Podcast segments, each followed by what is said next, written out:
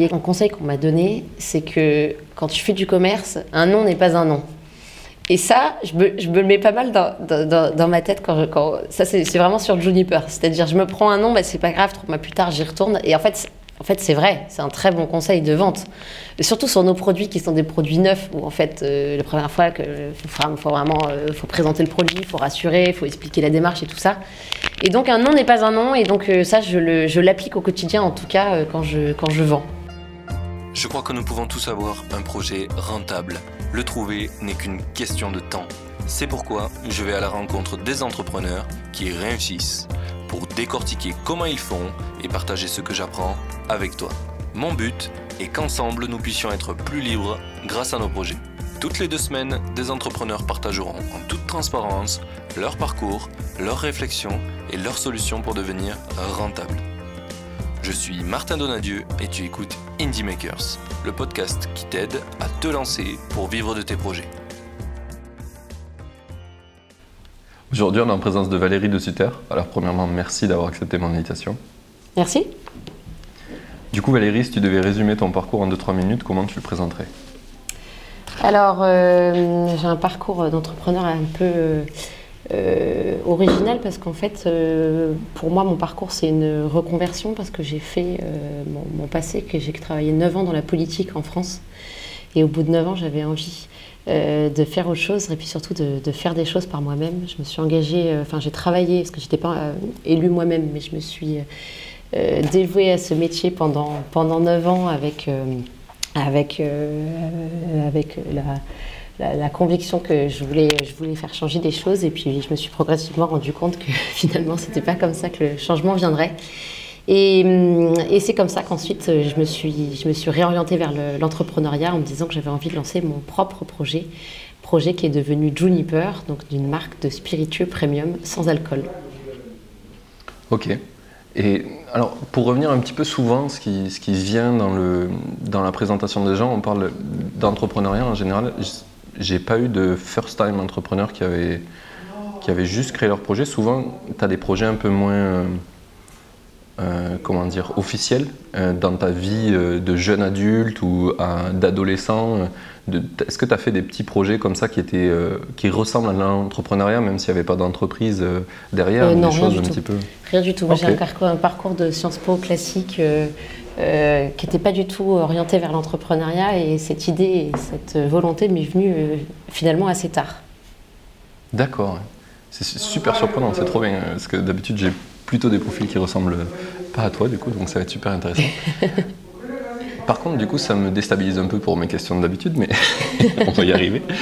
Euh, Qu'est-ce qui t'a donné envie d'entreprendre finalement quand tu étais en politique? C'est le fait que tu as l'impression de ne pas pouvoir faire changer les choses en politique, du coup, ça t'a donné envie de faire euh, d'autres projets, c'est ça un petit peu tu Oui, et surtout, j'étais, je travaillais pour une personne, donc forcément, euh, c'était très formateur, très intéressant, mais au final, c'était pas moi qui, qui prenais les décisions finales, c'était pas moi qui parlais, en fait. J'ai écrit beaucoup de discours, mais j'en ai prononcé très peu. Euh, et donc, euh, j'avais un peu cette frustration de- du fait de, de faire quelque chose.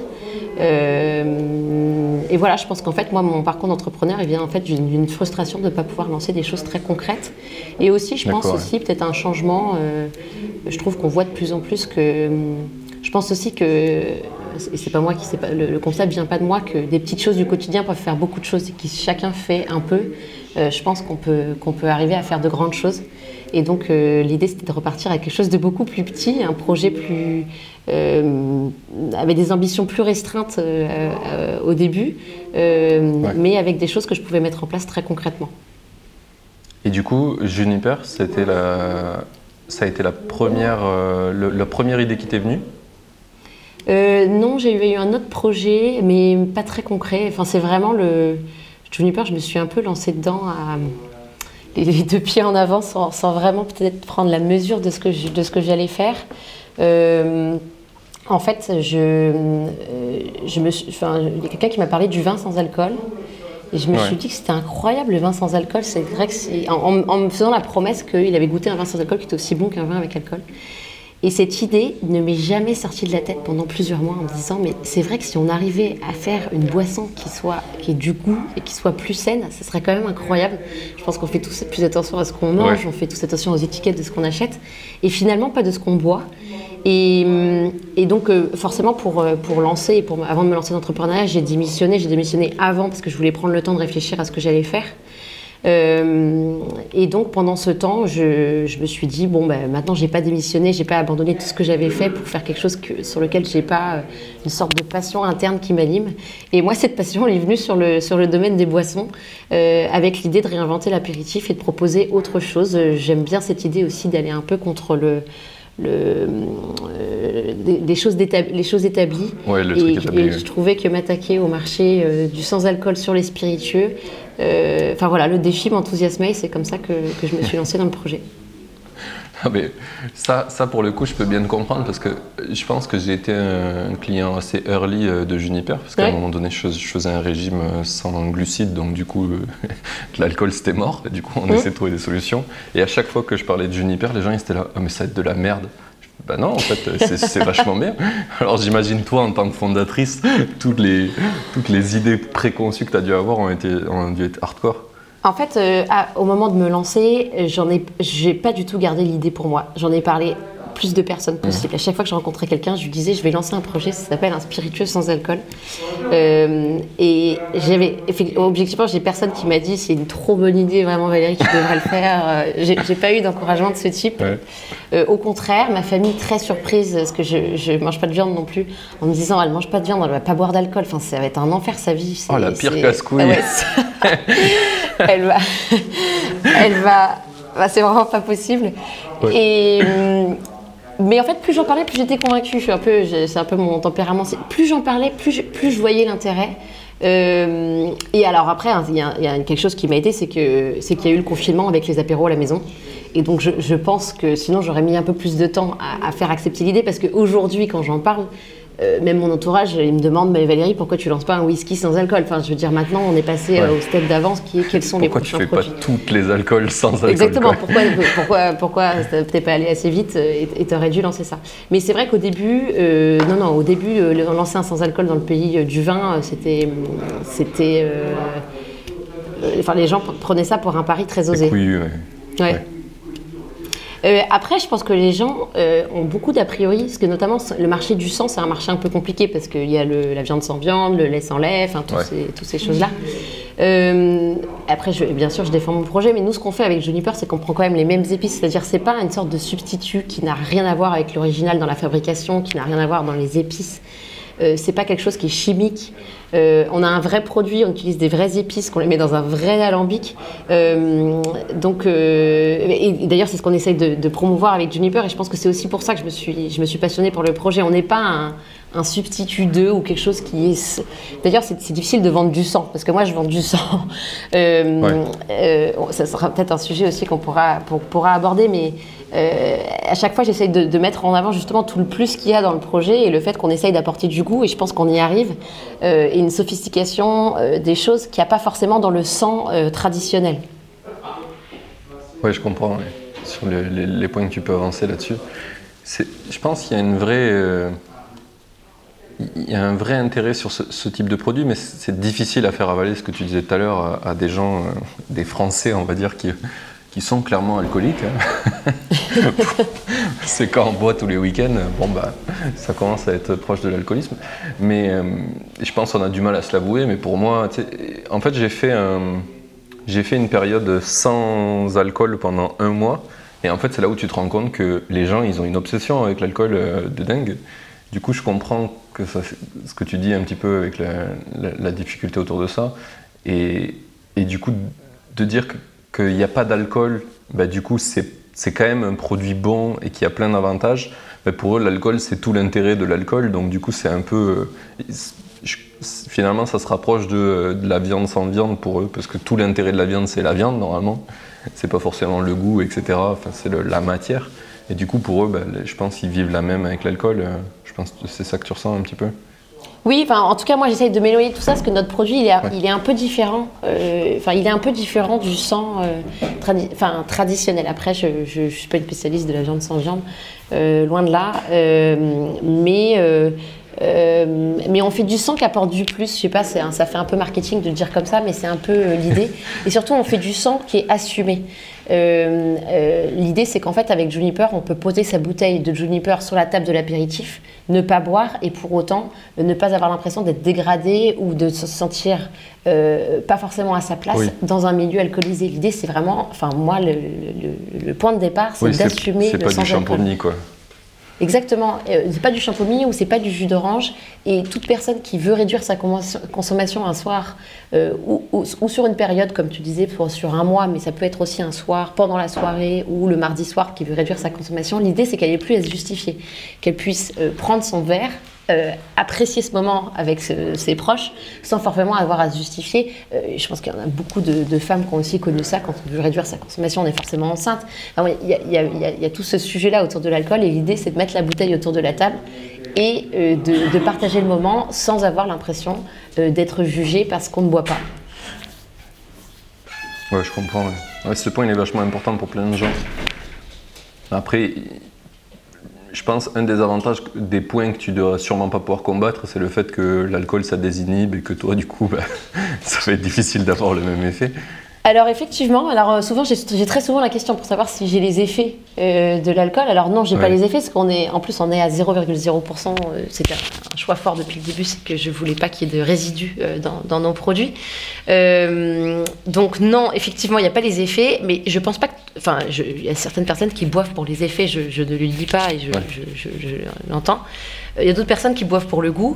Euh, Il y en a d'autres qui boivent aussi parce que c'est juste un moment et qu'en fait leur cerveau associe ça. Enfin, c'est-à-dire le moment de décompression est associé à, quelque chose. Et donc Mm. l'idée avec Juniper, c'est que nous, on vienne aussi s'associer euh, à ce moment.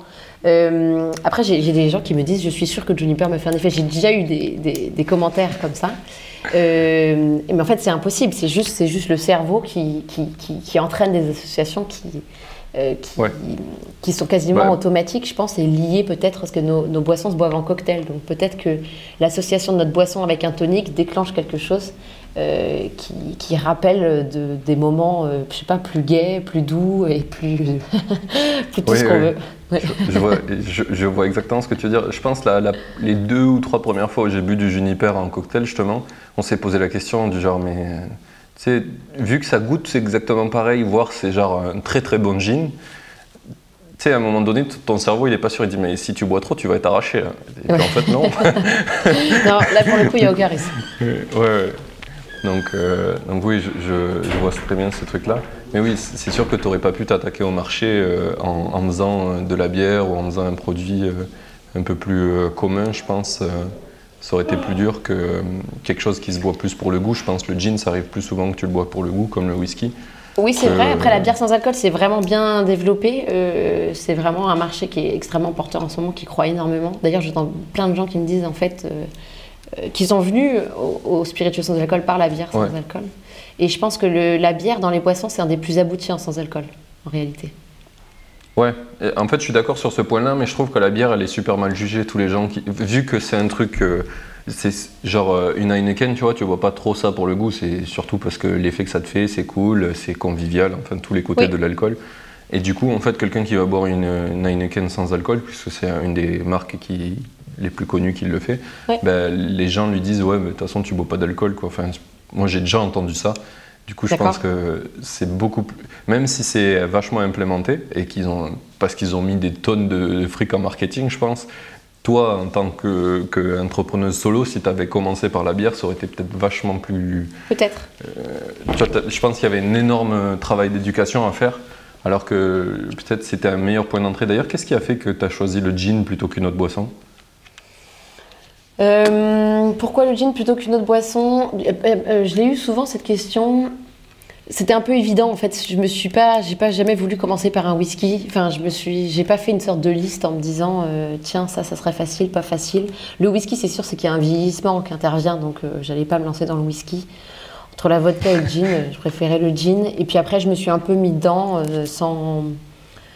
En fait, euh, quand on lance son produit, on dit toujours qu'il ne faut pas lancer un produit qui se correspond parfaitement à soi parce que parce qu'on hmm. risque de faire des erreurs et d'être le seul pour faire son marché. Mais moi, j'ai fait exactement le contraire. Je veux dire, Juniper, c'est un produit qui me plaît. et je me suis, je dis pas que je me suis fait plaisir dans le sens. Euh, dans le sens, euh, je, me suis fait mon petit, mon, mon petit cadeau parce que vraiment j'ai travaillé énormément. En revanche, ce qui est sûr, c'est qu'il y a toujours des gens qui pourront vous dire que vous pouvez aller dans un sens, dans l'autre, que c'est mieux que ce soit bleu, que l'étiquette c'est mieux qu'elle soit verte, qu'elle soit jaune. Enfin, je sais pas, il y a toujours plein de commentaires et je suis hyper ouverte à ça parce que je pense que ça vous fait aussi grandir. Mais il y a un moment, il faut trancher et à chaque fois que je fais, à chaque fois, c'est moi qui tranche. Et je tranche dans le sens où qu'est-ce que je pense fondamentalement et, et qu'est-ce que je trouve juste pour le projet parce qu'au final, c'est moi qui me lève le matin pour aller mettre les bouteilles dans mon sac et faire le tour et les voir toute la journée. Et donc, euh, et donc voilà, donc euh, Juniper, c'est vraiment un produit euh, sur lequel j'ai mis beaucoup de, beaucoup de mois.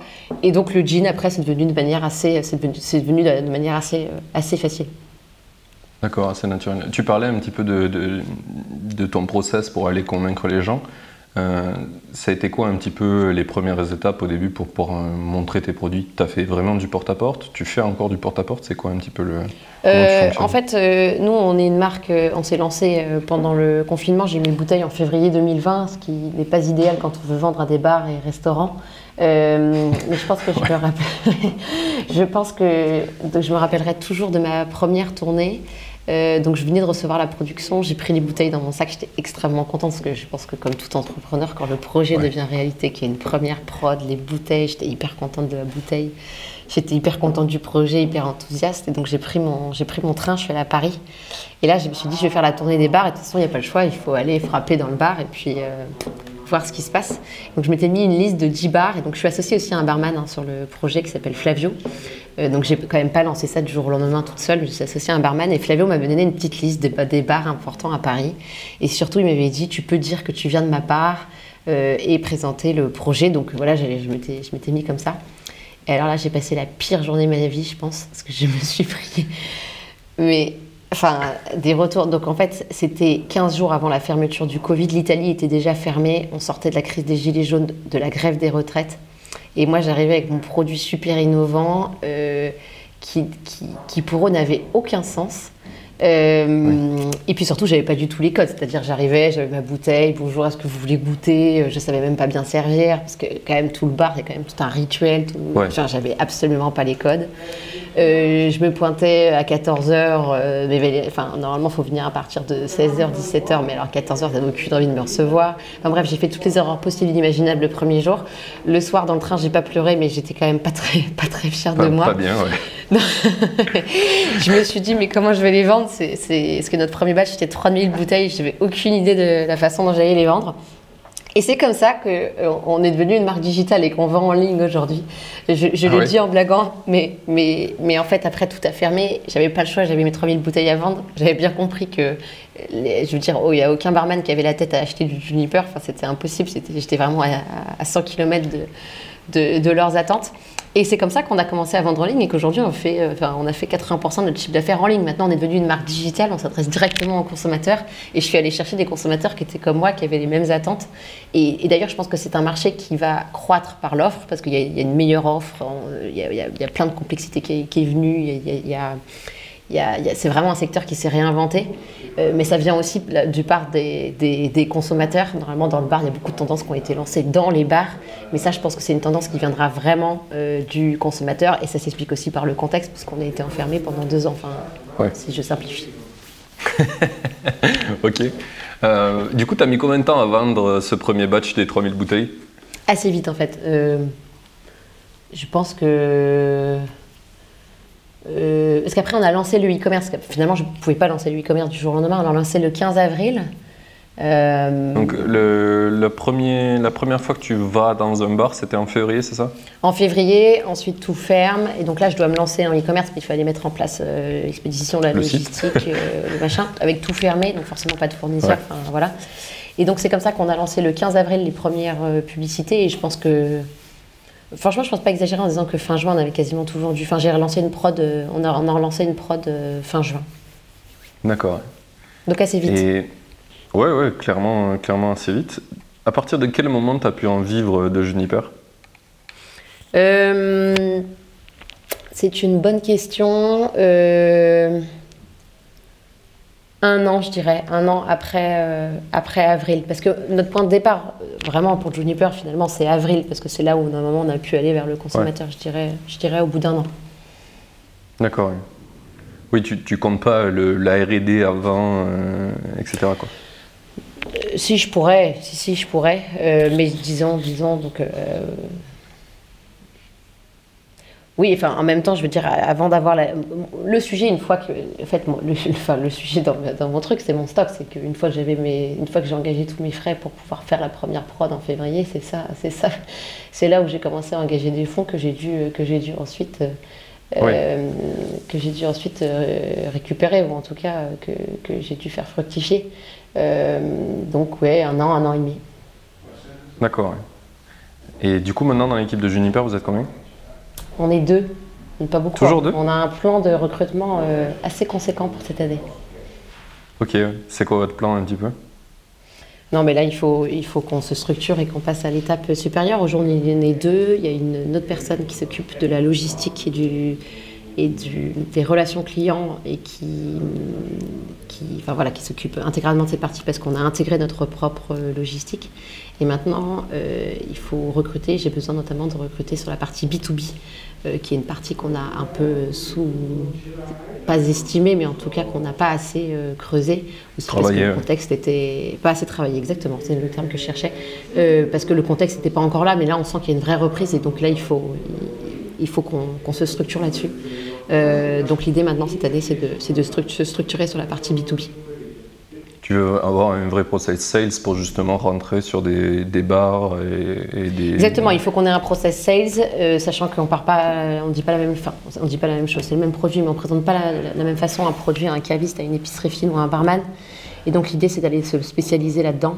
Euh, et de pouvoir avoir un, un process intégré de, de, sales. Euh, le B2B aujourd'hui de Juniper, c'est un B2B, on est allé chercher du, positionnement, on est allé euh, à la grande épicerie, là on a un pop-up au printemps, on vient de rentrer au Galeries Lafayette, au BHV, donc l'idée c'était vraiment de positionner la marque dans les endroits où il fallait qu'elle soit parce qu'on se présente vraiment comme un spiritueux premium sans alcool. et l'idée maintenant c'est d'aller, c'est d'aller chercher euh, plus de ventes euh, euh, et de, de, de, continuer à se développer et de lancer un process de sales un peu plus structuré que ce qu'on a aujourd'hui. D'accord, ok. du coup, là, actuellement, c'est quoi un petit peu ton, le, ton, ton flux de vente sur les bouteilles? Tu passes tout par du e-commerce et tu peux nous donner un ordre d'idée de combien tu vends ou quelque chose alors, je donne très peu de chiffres parce que je, suis convaincue d'une chose, c'est que le secret a ses vertus. Euh, mais ce que je peux dire, c'est qu'on a fait la première année 80% en ligne, on a fait 70% en ligne euh, cette année, et euh, je sais pas, on est autour de entre 20 et 30 000 bouteilles. Pour une année? Ouais. C'est une belle évolution entre ton premier batch de 3000 et maintenant 10 fois plus? Oui, oui. Oui, mais en fait, euh, en fait euh, la partie en ligne nous a beaucoup aidé à nous aider, à nous structurer. Ça nous a beaucoup, ça nous a permis aussi d'acquérir euh, des clients à qui on pouvait reparler. On a, on a, des clients très fidèles en fait, des clients à qui on a apporté une solution, que ce soit parce que ils souhaitent réduire la consommation de manière temporaire, soit parce qu'ils sont sportifs et qu'ils souhaitent, euh, qu'ils souhaitent pas gâcher leurs entraînements le samedi soir, soit parce qu'ils ont des problèmes de diabète, parce qu'ils ont des problèmes de poids. Enfin voilà, on répond à certains sujets. Hum, et, et, c'est comme ça que voilà, la marque a pu bien se développer. Alors, on est encore une toute petite marque, il y a encore énormément à faire. J'ai une to-do list pour 2022 qui est absolument gigantesque, euh, avec euh, plein de, plein de, aussi de projets en tête que j'aimerais, euh, que j'aimerais développer. On a quand même lancé trois produits en deux ans, donc on a été assez vite dans le développement produit. là, sur les six prochains mois, l'idée est quand même de, de, de continuer à bien travailler là-dessus et puis c'est de bien faire tout ce qu'on fait. Euh, et puis ensuite de lancer de nouveaux projets, et puis aussi de structurer l'équipe parce que moi je ne regrette pas d'avoir lancé comme je l'ai fait euh, seul finalement euh, la marque. Il se trouve que j'ai des associés, mais c'est moi qui suis à l'opérationnel au quotidien à 100% de Juniper. Mmh. Je pense que ça nous a fait gagner pas mal de temps. je pense que ça je pense que ça correspondait à mon tempérament aussi. Euh, après, maintenant, l'idée, c'est quand même de.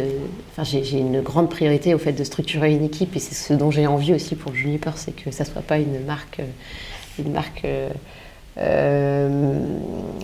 Enfin, en tout cas, j'ai envie de partager ce que j'ai fait et j'ai envie de, faire grandir. Et je suis sûre qu'il y a pas mal de gens qui ont plein de choses à, apporter à la marque. Comme je disais, en plus, moi, je n'ai pas d'expérience dans le secteur. Donc, de temps en temps, j'ai un peu ce syndrome de l'imposteur, de la personne qui n'a pas du tout. Tout ce que j'ai fait, c'était la première fois que je le faisais. Je n'avais jamais fait de prod, jamais fait de sales, jamais vendu sur Internet. Je ne faisais pas de digital, j'y connaissais absolument rien.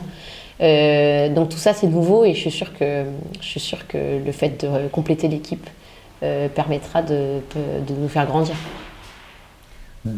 Tu, m'as fait venir deux questions justement sur dans tout ce que tu as dit. Il y en a une première qui m'intéresse, c'est que vu que à chaque fois toutes les, toutes les choses que tu as mis en place, c'était la première fois que tu les faisais, est-ce que tu as eu un process en interne pour toi-même pour essayer de pas trop te tromper? Parce que par exemple, tu as lancé un site e-commerce, il y a plein de gens qui lancent des sites e-commerce qui choisissent les mauvais freelances ou les mauvais outils et qui se retrouvent avec des, des bousins qui marchent pas. Comment tu as fait pour, euh, pour pas te tromper? Alors, euh, des erreurs, j'en ai fait plein. Après, euh, en fait, je, je pense que j'ai pas, j'ai jamais hésité à demander de l'aide et ça, et, je trouve que d'ailleurs, je, je, trouve que les entrepreneurs sont, et d'ailleurs, je, je, trouve toi aussi, je vois souvent tes commentaires sur LinkedIn, il y, a, beaucoup de bienveillance quand même dans ce milieu, parce qu'on sait quand même qu'au quotidien, c'est pas toujours si facile. Et donc, en fait, j'ai interrogé. Euh, à chaque fois que j'avais une question, euh, j'interrogeais pas forcément de manière très large, mais de manière très concrète, exactement sur, par exemple, sur site, mon site, il doit être sur quoi, euh, qu'est-ce que tu conseilles? Et à partir du moment où j'avais plusieurs confirmations ou un retour d'une personne à qui j'avais vraiment confiance, j'y allais. mais je pense qu'il faut, enfin, en tout cas, il ne faut pas hésiter à, je ne sais pas si c'est un conseil que je peux donner, peut-être qu'il y a plein de gens qui le font, mais en tout cas, moi, je ne suis pas restée dans ma, je suis seule, je suis pas restée dans ma bulle toute seule. Il y a peu, peu d'entrepreneurs qui le font euh, et les, les, très bons entrepreneurs en général ont plutôt le même profil que toi, c'est qu'ils n'hésitent pas à demander, même alors qu'ils sont reconnus et qu'ils commencent à avoir beaucoup d'expérience, ils continuent à demander conseil à d'autres euh, bah, ça, c'est un peu une expérience quand même du monde politique. C'est qu'en politique, nos hommes politiques sont censés connaître beaucoup tout le temps. En fait, c'est pas vrai. Enfin, je veux dire, euh, ils sont humains, hein, comme, euh, comme, beaucoup, comme nous tous. Et donc, euh, ça implique poser beaucoup de questions, en fait, pour savoir, pour comprendre, pour voilà. Et je pense que je pense que c'est quelque chose qui me vient de, qui me vient de là. Euh, notamment en préparant des discours, des prises de position, des éléments de langage. C'était vraiment un travail qu'il a fallu faire. Et, et en fait, ce que, ce, que je, je, constate, c'est que les gens sont toujours contents de parler de leur expérience. Je veux dire, c'est toujours, euh, c'est plutôt des bons moments pour eux de, de partager ce qu'ils ont vécu ou les erreurs qu'il fallait pas faire. Après, euh, forcément, tout était la première fois, donc il y a des choses qu'on aurait pu mieux faire, j'en suis convaincue. Ce qui, ce qui a quand même de positif dans le digital, c'est que on peut améliorer quand même les choses assez vite. Je dis pas du jour au lendemain, mais il y a quand même un process qui fait que euh, euh, qu'on peut itérer et qu'on peut qu'on peut aussi tester oui, avant pas, C'est pas dans le marbre. Exactement. Dans, dans, tout ce que tu as créé pour Juniper, est-ce qu'il y a vraiment un truc que tu aurais aimé euh, faire différemment? Et une, fois que tu l'as fait, que tu t'es rendu compte de, de la connerie, c'est quoi le, la plus grosse euh, boulette On euh, n'a pas bien géré euh, le lancement de notre numéro 2, qui n'était pas forcément un bon timing. Bon, après. C'était quoi le numéro 2 déjà? Non, c'est donc c'est Juniper numéro 2, on l'a lancé à l'été dernier, en juillet, mais objectivement, juillet, c'est pas un bon moment pour lancer, parce que déjà tout le monde a envie de partir en vacances. Euh, août en plus, c'est un moment où, en fait, on, ce qu'on remarque, c'est que je pense qu'on a moins de ventes sur le sans-alcool. Là, pour le coup, je pense qu'il y a plus, beaucoup plus de ventes de rosé que de sans-alcool en France.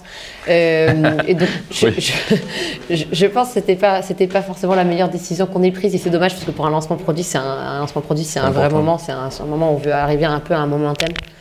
Euh, et j'ai pas eu le. Je me suis dit que c'était mieux de lancer et que de toute façon je pourrais relancer un peu en septembre. Alors en fait, j'aurais peut-être dû arriver à une sorte de créer quelque chose autour de Momentum pour pouvoir le lancer. C'est un excellent produit. Je suis hyper contente.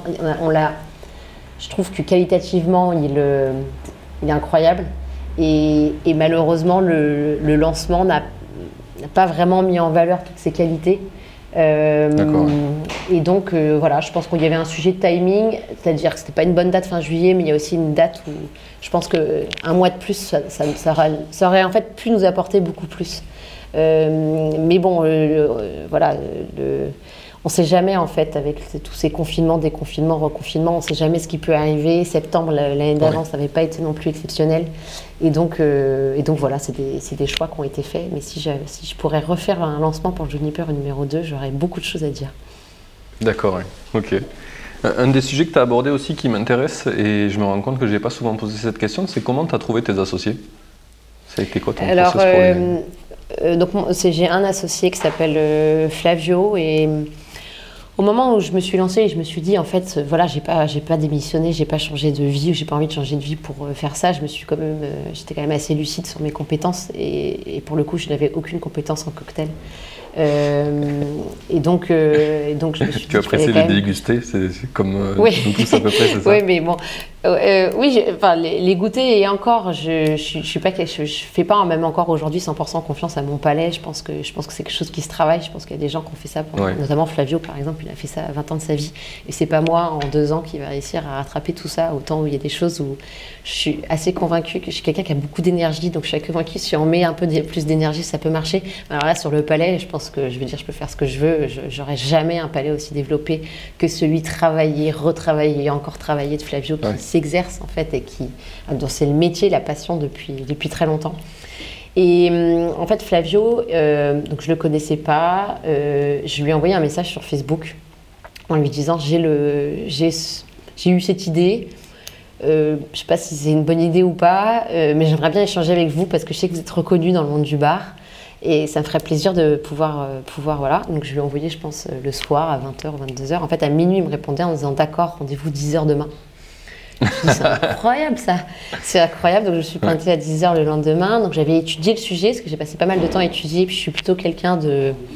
Moi j'aime bien, euh, j'aime bien lire, j'aime bien passer du temps à creuser les sujets, j'aime bien. Euh, acheter des bouquins sur la distillation, j'avais beaucoup lu d'articles de journaux, de presse.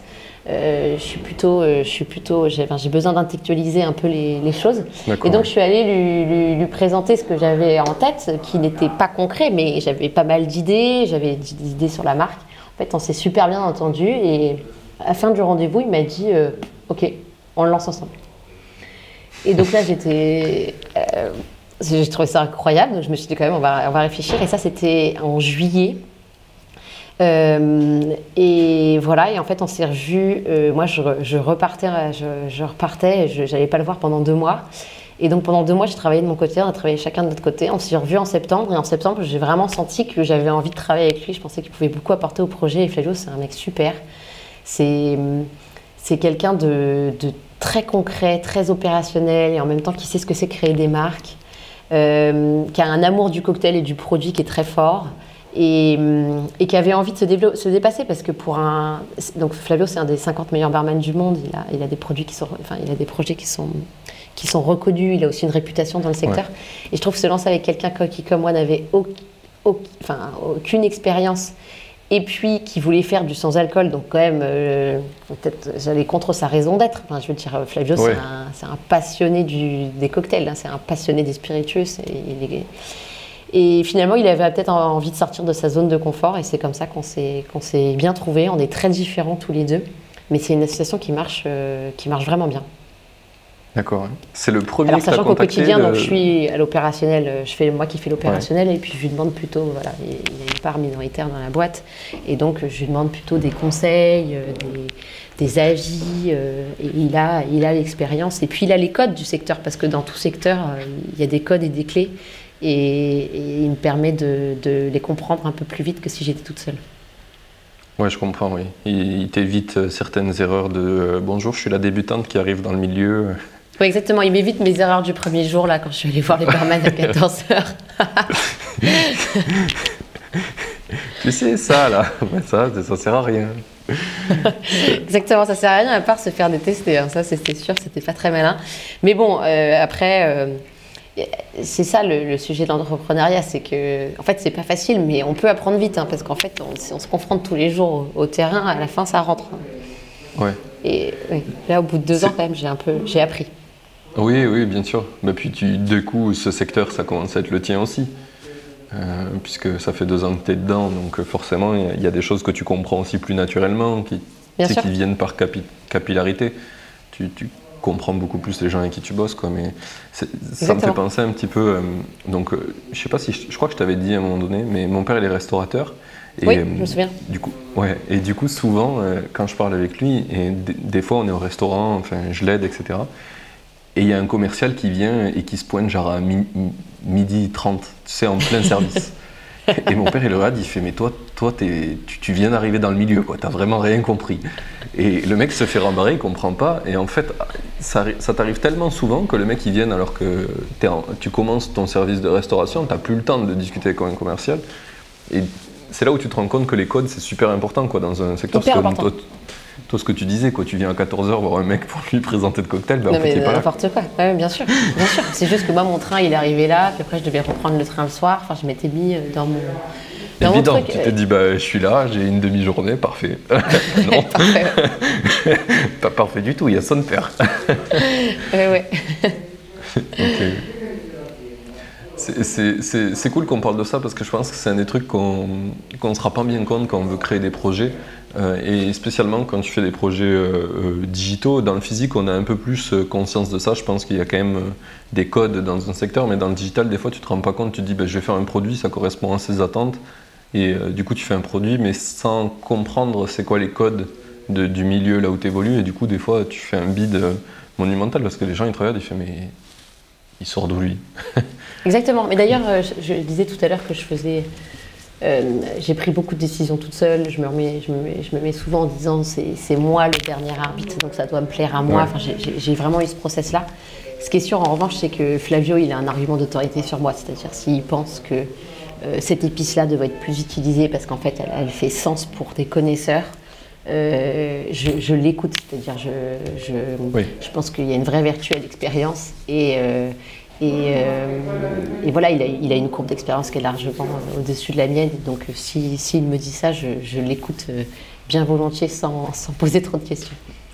Oui, bah, après je pense qu'il ne faut pas mettre sur un pied d'égalité l'expérience et, le, et les choix que tu vas faire qui sont plus liés à l'entrepreneuriat normal, enfin les codes que tu dois casser aussi, parce qu'il y a des choses que tu dois casser.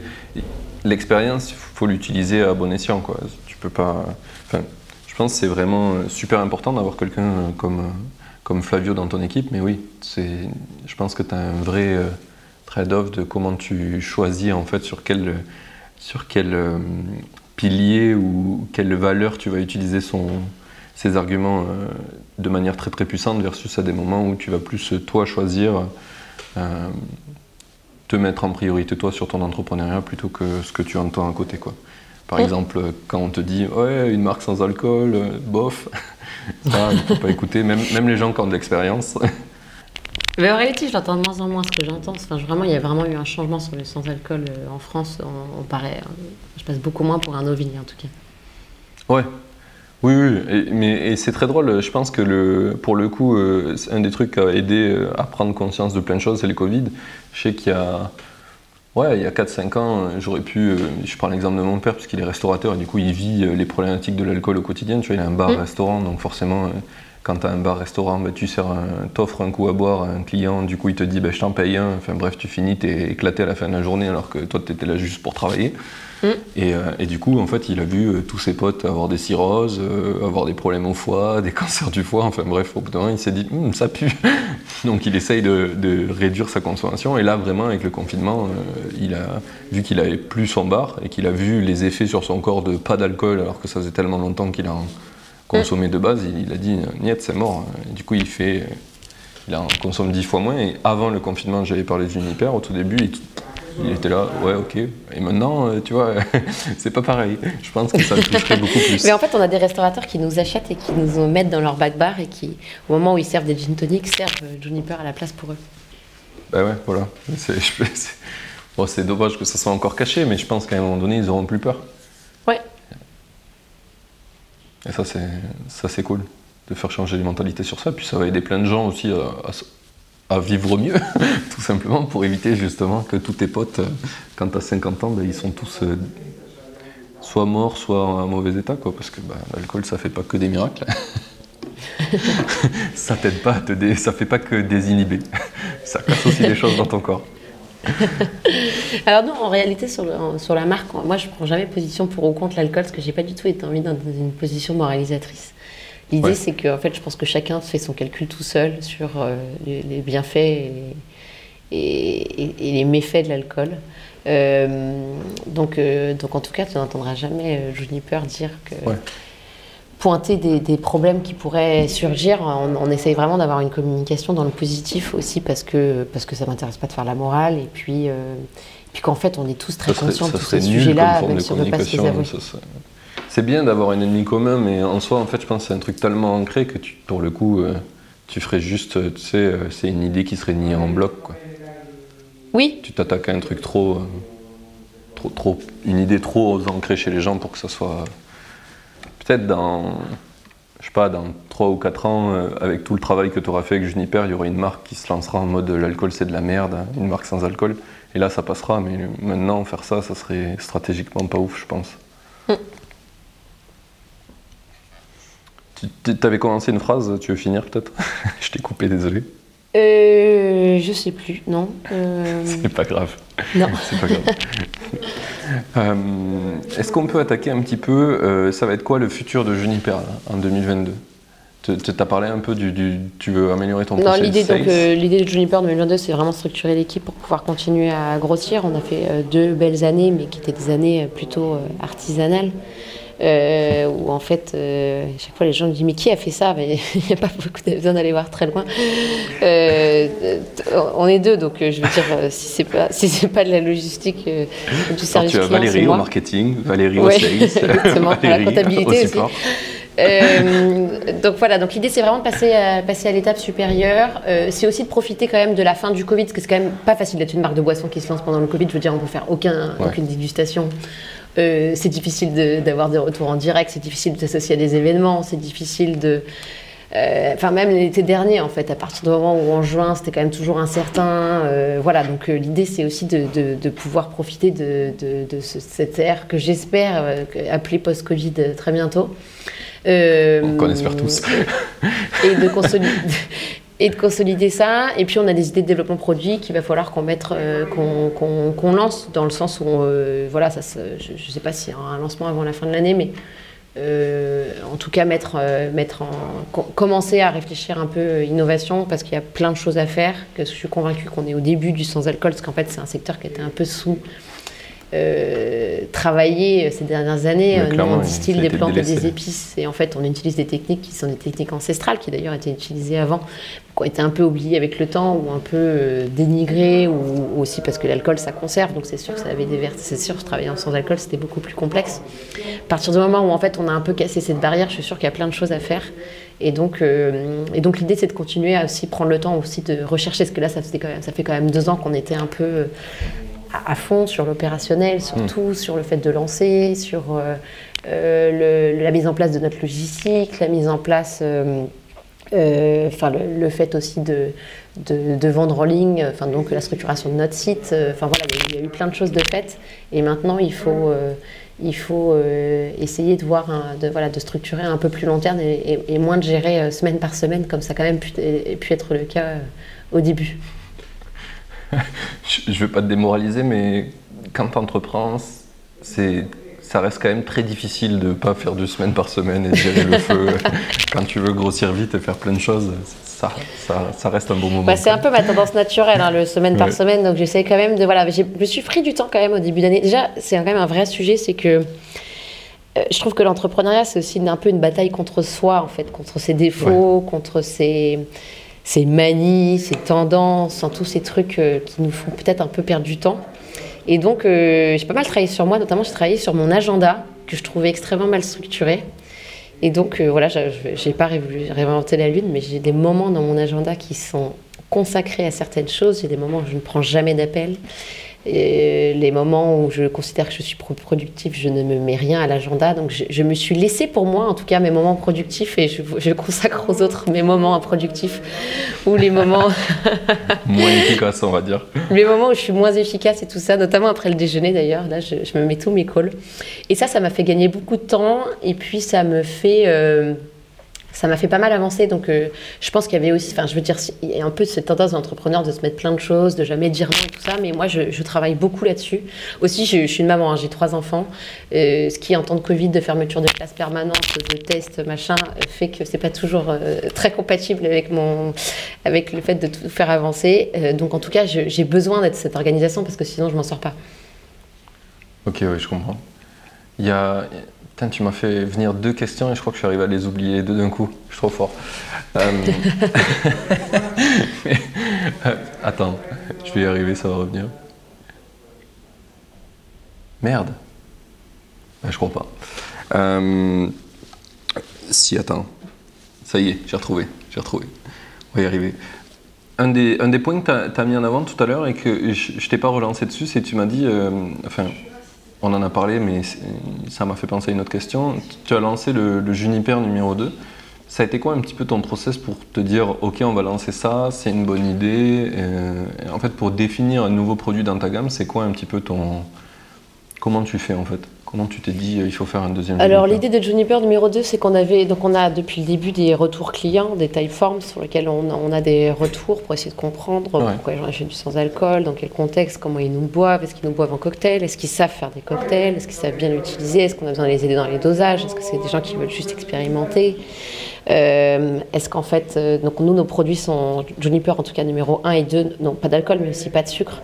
Et donc, est-ce que euh, le sucre est un sujet important? Est-ce qu'on, est que les gens en fait nous remettent avec plein de sucre? Donc du coup, ça n'a pas d'intérêt ou est-ce qu'en fait ils conservent ce sujet sans sucre? Et donc, ces typeforms nous ont énormément appris. Et alors là, pour le coup, j'ai Typeform était unanime sur si on lance un nouveau produit, qu'est-ce que c'est? Et donc, à chaque fois, j'avais est-ce que vous pouvez lancer un goût gingembre, goût gingembre, goût gingembre? Et des épices. Et autre chose, c'est que sur le sans-alcool, euh, un des cocktails les plus recherchés hein, pour faire du cocktail sans alcool en France aujourd'hui sur euh, Google, c'est Morito sans alcool. Et donc, on a lancé un produit à base de gingembre qui permet de faire notamment des moritos sans alcool. Donc euh, voilà, c'est un, un, développement de produit qui est assez rationnel. Après, on a pas mal travaillé sur les épices, parce qu'une fois qu'on dit ça, je veux dire, on n'a rien. Et donc Flavio, dans son, dans, son, dans son équipe, il a une sorte de laboratoire, parce que dans, ses bars, ils font beaucoup de tests. Et ils avaient testé plusieurs poivres, et c'est comme ça qu'on a essayé de, de, tester plusieurs poivres qui pouvaient se combiner avec le gingembre pour avoir ce goût épicé.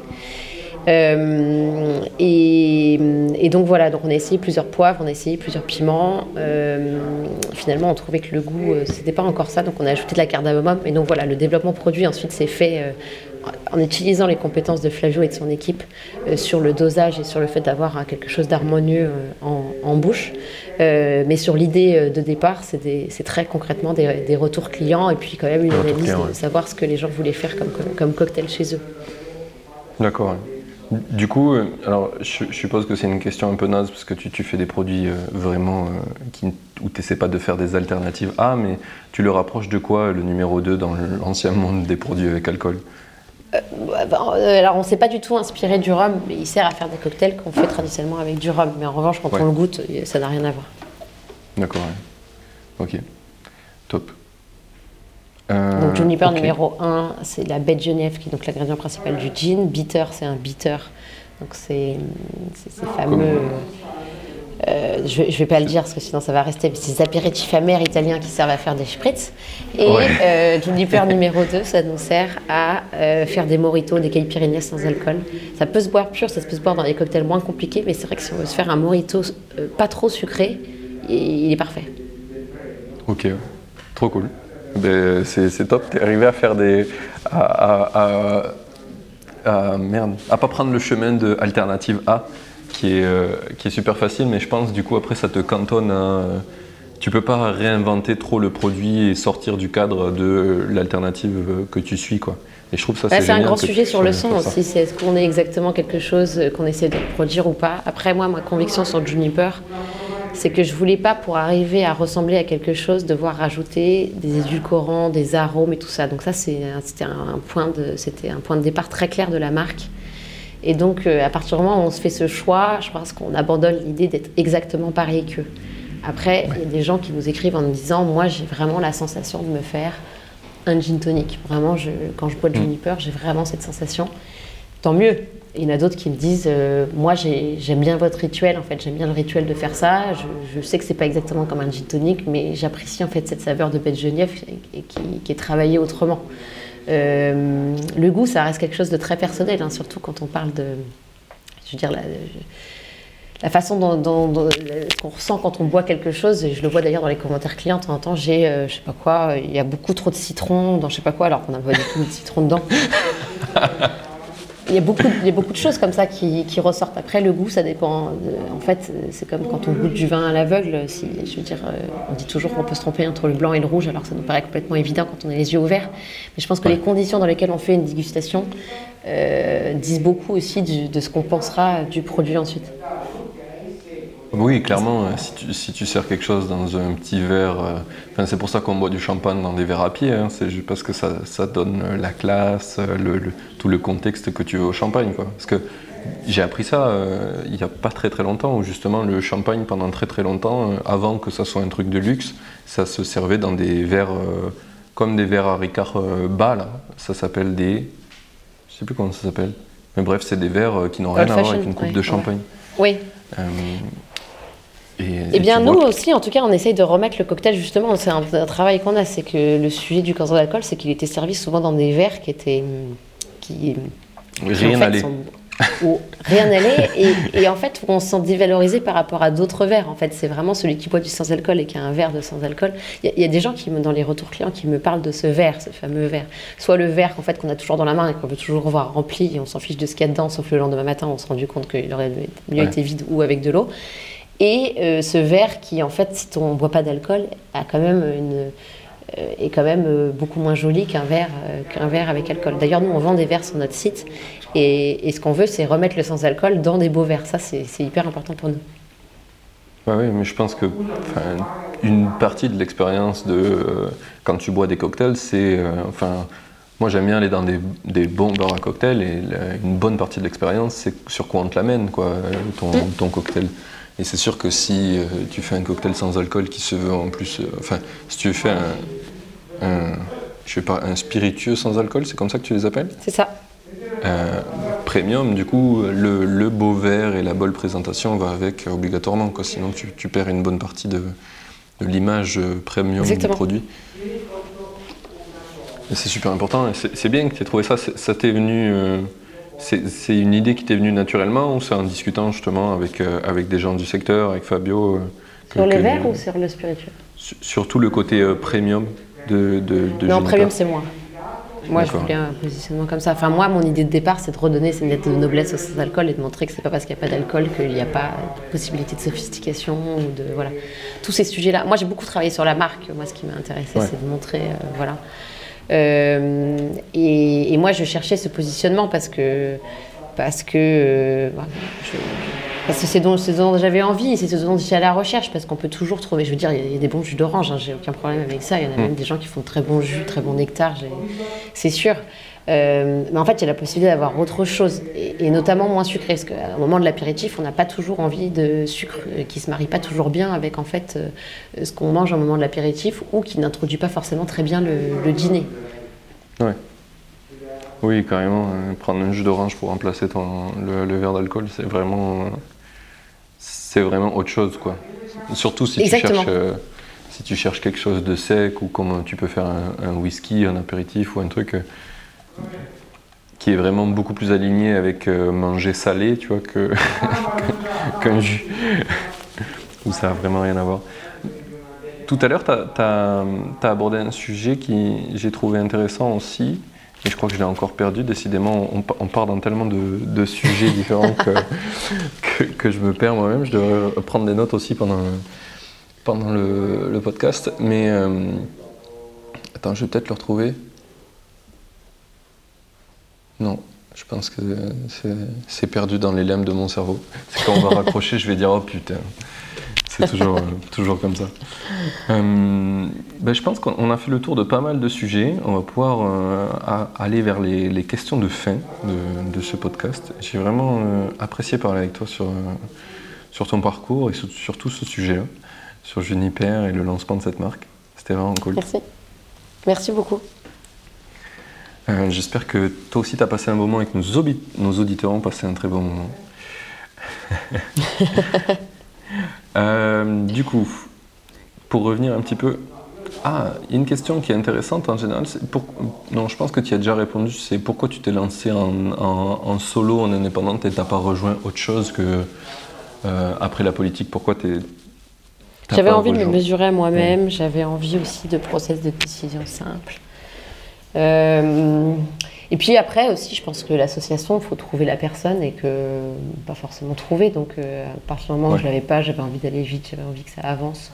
Et je m'étais dit aussi qu'en fait, le fait d'avancer toute seule me ferait rencontrer du monde et peut-être les bonnes personnes. C'est- pas, je veux dire, je pense que j'avais peut-être, euh, je me disais, j'avais peut-être des a priori avant sur, ce que, sur le profil que je cherchais et qu'en fait, en, en avançant et en, en, en- en travaillant et en rencontrant différentes personnes, j'allais peut-être trouver une personne justement qui, pouvait, qui allait pouvoir Ouais. rejoindre l'aventure. Il se trouve que pour le moment, je n'ai pas rencontré cette personne, mais, mais, euh, mais voilà, je suis, en tout cas, je suis très ouverte au fait euh, aujourd'hui de ne plus être seule. Alors je pense qu'il y a beaucoup de gens qui parlent de la solitude de l'entrepreneur qu'on ressent, même si je pense qu'on est, associé ou pas. Euh, en tout cas, là, je, quand même, je, je suis convaincue que que pour, euh, pour, grandir, euh, pour grandir, Juniper a besoin de, de nouvelles idées, de nouvelles énergies et que j'ai besoin de, aussi de pouvoir me confronter à des personnes qui ont des compétences dans, dans, plein des secteurs sur lesquels on doit, on doit s'améliorer. Et du coup, ça te fait pas peur que ça remette de la complexité? Maintenant, t'as plus peur de ça? Ouais, non. euh, Maintenant, en plus, je, quand même, avant de me lancer, je me voyais. je- enfin, je- en plus, euh, il se trouve qu'il y a quand même eu le Covid avec euh, une sorte de grande remise en question sur ce que, sur ce, le fait, c'était qu'est-ce qu'il fallait faire en fait. Euh, mais maintenant, j'ai quand même une idée de là où il faut aller. J'ai une idée de, j'ai plus une idée des process. Enfin voilà, ça fait, ça Mm. fait deux ans. hein. Je dis pas que j'ai, je veux dire, je- on est vraiment tout petit. On a vraiment énormément de choses à faire. Il y a quand même une vision qui est un peu plus claire. D'accord, ouais. je comprends. Moi, c'est un des trucs qui me, qui me fait un peu peur sur l'évolution de mes projets. En fait, c'est à partir du moment où je vais me dire, euh, ah là, euh, tout seul, je peux plus le faire. Pour le moment, tu vois, je suis bien en solo et c'est un peu ce que je, ce que je vends et ce que je prêche, c'est que tu peux entreprendre tout seul, etc. Mais il y a des moments où tu as besoin de- d'aide externe. Donc pour le moment, tu vois, je bosse avec pas mal de freelance sur mes projets, sur le podcast. euh, maintenant, hein, depuis janvier, on a une personne qui fait le montage audio, une personne qui fait le montage vidéo, une personne qui fait les résumés, une personne qui m'aide euh, sur les posts LinkedIn, tu vois. On commence à avoir. D'accord. Ouais, euh, on commence à Ah avoir ouais. une petite team, Vous êtes mais ils sont en plus que freelance. Juniper. Oui, mais ils, ils sont pas full time. Euh, ils bossent, euh, je sais pas, ils doivent bosser 5 jours en tout, euh, tous les freelances euh, distingués par mois.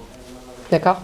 Parce qu'il y a, il y, a quatre, euh, il y a quatre podcasts qui sortent par mois, donc euh, on n'est pas, euh, on un média, tu vois, encore, mais, euh, il n'y a pas longtemps, j'ai eu un mec qui s'appelle Micode, euh, qui est, sur YouTube, et pareil, il a commencé tout seul, et maintenant il est en train de devenir un média, et il grossit. Et c'est un des trucs, je sais pas, c'est... J'aime bien la liberté d'être tout seul, tu vois, mais après c'est cool de grandir et de, pouvoir faire profiter à plus de monde à ce que tu crées, tu vois. Je pense tu peux pas faire autrement si tu veux faire grandir ta marque et aider plus de gens et faire découvrir ça à plus de gens que euh, sizer ton équipe. Mais c'est tellement confortable d'avoir une équipe de 1 et d'être tout seul et de pas avoir de problèmes d'humains à gérer, etc. que Non, moi, moi je, je ressens de nouveau une frustration. C'est-à-dire, j'ai créé Junior parce que j'étais frustrée de ne pas faire, et là, je ressens la frustration de ne pas assez bien faire par manque de temps. Là, je, je Ok, ouais. ressens que je suis pas encore, euh, j'arrive pas à répondre dans les temps. On a des, on a des demandes de prospects, j'arrive, euh, des moments, je réponds 48 heures plus tard, ça m'exaspère. Il y a, Je veux dire, un prospect qui vient, il faut le soigner, tout ça. Et, et pourtant, euh, je commence tôt le matin, je finis très tard le soir, mais c'est juste que les journées sont, sont, sont longues et prenantes, et donc je, je, je suis frustrée qu'on fasse pas assez bien les choses par manque, par manque de temps. D'accord. Oui, par manque de bras, quoi, finalement. Par manque de bras, oui, exactement. Par manque de cerveau, de, temps de cerveau disponible et de bras. Oui. Ok, ouais, je comprends. Oui, du coup, ça bat le côté euh, euh, short process euh, qui était super cool. C'est plus important comment tu sers tes clients que ta- ton, ce, que, ce que tu cherchais au début quand tu t'es lancé. Quoi. Exactement. Ok. Ah ouais, c'est super intéressant ce point-là. Je pense que j'espère en arriver là là à un moment donné. Comme ça, comme ça, ça me fera plus peur. Euh, Qu'est-ce que tu aurais aimé qu'on te dise avant que tu te lances sur Juniper? Alors j'essaie de réfléchir à la question avant, je sais pas tellement, je pense que j'aurais aimé, après je me suis dit, je pense que j'aurais aimé qu'on me dise que, alors ça va peut-être paraître naïf, mais objectivement je pensais pas que ce serait aussi dur. C'est-à-dire l'entrepreneuriat c'est très sympa, mais il y a quand même un côté très sexy à l'entrepreneuriat qui au fait au quotidien ne l'est pas du tout, hein, puisque mon quotidien c'est de fabriquer des sacs. Euh, et et voilà, après, je veux dire, je pense que j'aurais pu poser des questions de manière plus concrète sur le, sur le quotidien pour le, pour le savoir, mais peut-être que je n'avais pas envie de le savoir, euh, j'avais peut-être pas envie de me le cacher, je ne sais pas. Euh, et surtout, moi, ce que je trouve, et j'ai un peu abordé tout à l'heure, c'est que moi, j'ai au quotidien, alors je suis quelqu'un, je suis assez exigeante envers moi-même, et souvent je me remets en cause moi-même, c'est-à-dire c'est pas tellement un projet, mais je me dis j'aurais dû être meilleure là-dessus et tout ça. Et je pense que c'est des jobs, c'est l'entrepreneuriat où on, on, est très exigeant avec soi-même. Et du coup, c'est pas si facile. Je veux dire, quand, quand je m'endors le soir, de temps en temps, je me dis j'aurais pu faire ça, ça, ça. Enfin, du coup, c'est des, c'est des, c'est des, euh, des, des, positions ou des, enfin, c'est des sentiments qu'on a qui sont pas forcément très positifs envers soi-même ou pas forcément très, euh, qui, pas très bienveillants. Euh, donc je trouve qu'il y, a des semaines, notamment quand des choses qui ne sont pas bien faites, je, m'en veux énormément, je me mets beaucoup de, pression. Et du coup, c'est c'est pas si facile au quotidien. J'avais un job très prenant avant. J'avais un job où, franchement, il fallait toujours être dispo, il fallait toujours. Euh, voilà. Et, je veux dire, j'ai eu des trucs que j'ai mal fait dans le passé, mais j'avais jamais eu une nuit blanche. Alors que là, depuis Pure Juniper, j'en ai eu quelques-unes pour des bêtises, hein, enfin pour des trucs où je me dis aujourd'hui, mais quel intérêt? Mais c'est sûr que, que le fait que ça soit un projet qui, qui est parti de zéro, où j'ai à peu près j'ai apporté beaucoup, donné beaucoup de moi-même, quand il y a quelque chose qui ne va pas, je m'en veux énormément. Et donc, je, voilà, il faut, il faut arriver à prendre de la distance par rapport, euh, par rapport à tout ça. Et je pense que j'aurais aimé qu'on me, qu'on me dise que de, de, juste d'apprendre la bienveillance envers soi-même, je pense que ça, ça, ça aide aussi au quotidien à dédramatiser. C'est intéressant parce que dans tout ce que tu as dit, ça m'a un peu donné l'impression qu'on a le même euh, problématique sur deux sujets avec. Euh, enfin, on a le même problématique, on a le même a priori avec euh, tout ce qui va être lié aux enfants. Tu, disais tout à l'heure le fait de se lancer dans l'entrepreneuriat, on ne se rend pas compte à quel point c'est difficile, ou en tout cas, j'ai pas trop entendu. J'ai l'impression que ça ressemble un petit peu au côté être enceinte et accoucher. Ah. Allô? Oui. J'ai perdu ta caméra, mais ok. Alors, je vais refaire ma phrase parce que ça m'a, coupé en, plein vol. Je te vois plus, mais euh, c'est toujours enregistré, t'inquiète pas. Entendu. Euh, du coup, c'est intéressant le, le, le, point que tu disais parce que dans tout ce que tu, dans tout ce que tu as abordé, j'ai l'impression que ça ressemble beaucoup à une autre chose qu'on vit un petit peu. C'est le côté, euh, par exemple, tu disais sur quand on se lance dans l'entrepreneuriat, on ne se rend pas compte à quel point ça va être difficile. J'ai l'impression que c'est un peu pareil avec euh, le fait d'être enceinte et d'accoucher. C'est un, peu une hallucination, collective où euh, tout le monde euh, trouve cette expérience géniale, mais en fait, elle est très très dure à vivre. J'ai l'impression que c'est un peu pareil avec l'entrepreneuriat. Tu vois, en fait, tout le monde en parle d'un truc génial, mais c'est quand même très très dur. oui, c'est vrai. En tout cas, c'est plus dur que, que prévu. Après, moi, je suis je suis très épanouie au quotidien. J'ai appris comme euh, j'aurais jamais pu apprendre. Euh. Je veux dire, là, je me suis quand même fait une session d'apprentissage euh, express. en plus, pendant le Covid, c'est pas comme si je passais mes. Enfin, je veux dire, j'ai énormément travaillé. J'avais à peu près que. Donc voilà, j'étais à la maison le soir, je bossais. Donc je me suis vraiment mis là-dedans. mais c'est sûr, en tout cas, c'est quelque chose de d'extrêmement nouveau et, et, effectivement qu'il n'y a pas que des bons côtés et donc il y a des moments où, où, euh, enfin voilà, où on, se dit mais dans, dans, quoi je me suis mis. Mais, mais, je, mais je, dois dire quand même que je veux rester, je veux rester positif. Je pense que c'est, je pense que c'est hyper formateur et que quoi qu'il se passe pour Juniper, euh, j'aurais énormément appris. Je trouve que cette phase de remise en question, en fait, j'ai 35 ans, c'est l'âge. Enfin, je veux dire, peut-être qu'à 45 ans, j'en aurais ras-le-bol qu'on me dise de faire ça, mais là, je trouve que j'ai encore plein de choses à apprendre et je suis assez contente de me remettre aussi de me remettre des défis qui sont aussi des défis personnels. Euh, euh, et donc, euh, donc, je, trouve ça, je trouve ça extrêmement bien pour ça.